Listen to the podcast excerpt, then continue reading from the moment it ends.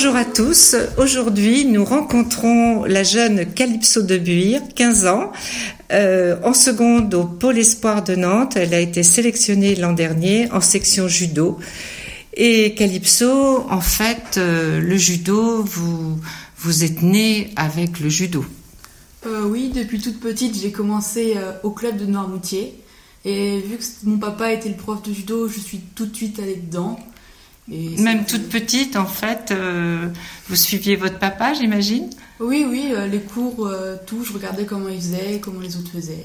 Des petites galipettes sur les tatamis pour imiter les grands. Ça, on, essayait de jouer je lui dis comme ça pour apprendre. D'accord. Et depuis, enfin alors depuis, vous n'avez jamais cessé de pratiquer le judo. Et vos premiers, vos premiers résultats, en fait? Euh, mes premiers résultats, c'était euh, Benjamin, les Pays de la Loire. C'était vraiment euh, un des premiers résultats importants dont je me souviens. Et vous aviez quel âge? Je devais avoir 9-10 ans, quelque chose comme ça. Et actuellement, vous êtes, on a oublié de le préciser, triple championne de France. Oui, oui. on a fait tous ces résultats avec la Vendée. C'était très bien.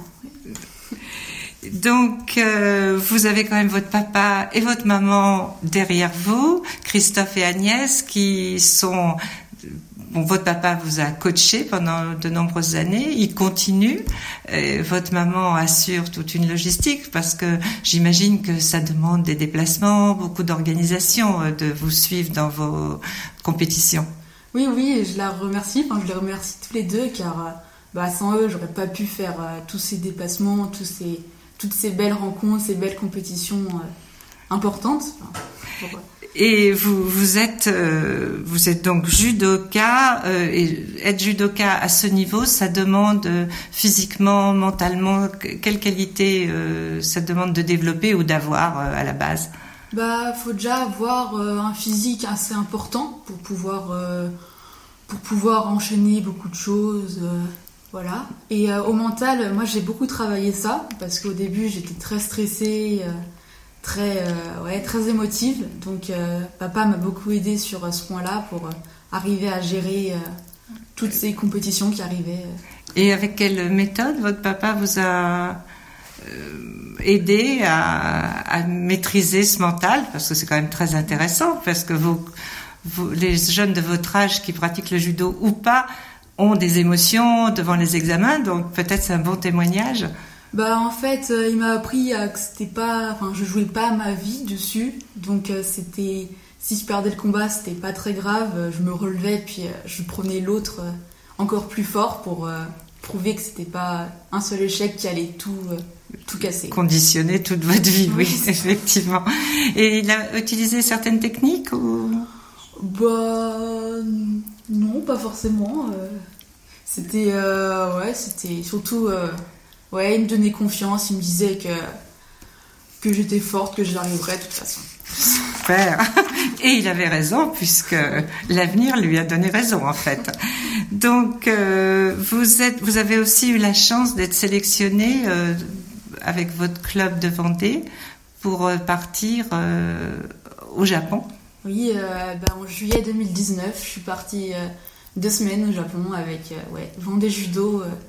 c'était, on s'entraînait le matin vers 4 heures, puis le 4 heures du matin 4 heures du matin, oui. Ah oui Ça veut dire que vous vous leviez à quelle heure pour... ouais, 2 heures, 3 heures, puis on faisait la route vers le club. Et bah, on allait s'entraîner pendant deux heures. Mhm. Puis on recommençait ça le soir. Et dans la journée, vous... Oui, on visitait un peu les lieux pour euh, mieux comprendre euh, comment ça fonctionnait. Et au, niveau de judo, il y a des différences? Qu'est-ce que vous avez vous avez appris beaucoup, j'imagine, mais qu'est-ce qui vous vous avez retenu? Euh, Moi, ça m'a beaucoup marqué qu'ils étaient beaucoup plus techniques et qu'en France, on était plus physique que ils se plaçaient beaucoup mieux.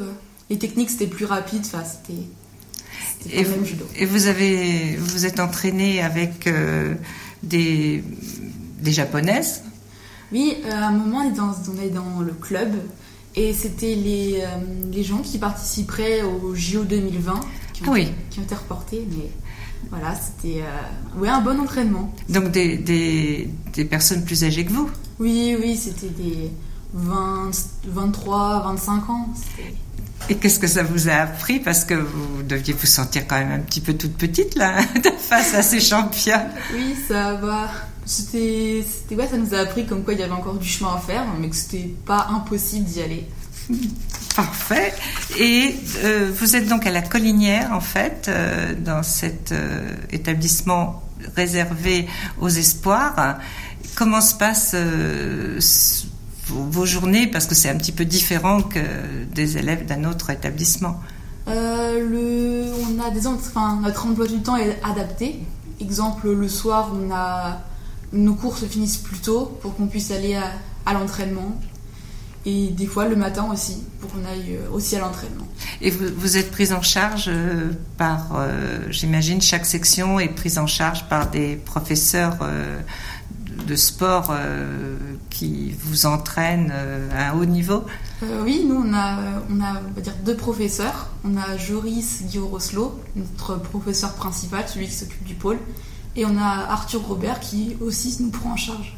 Ils sont tous les deux du dojo nantais, c'est ça? Oui, Oui, c'est euh, le plus gros club de, euh, de la région. De la région.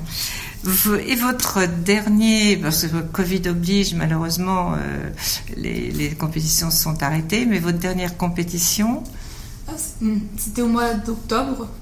Et euh, c'était c'était à le Forges-les-Eaux. Et Mhm. j'ai fait euh, deuxième. de, deuxième, c'était l'Open international en C'est fait ça, de. Seine-Maritime, c'est ça Et vous avez, vous êtes arrivé deuxième, donc toujours des résultats euh, et- d'exception.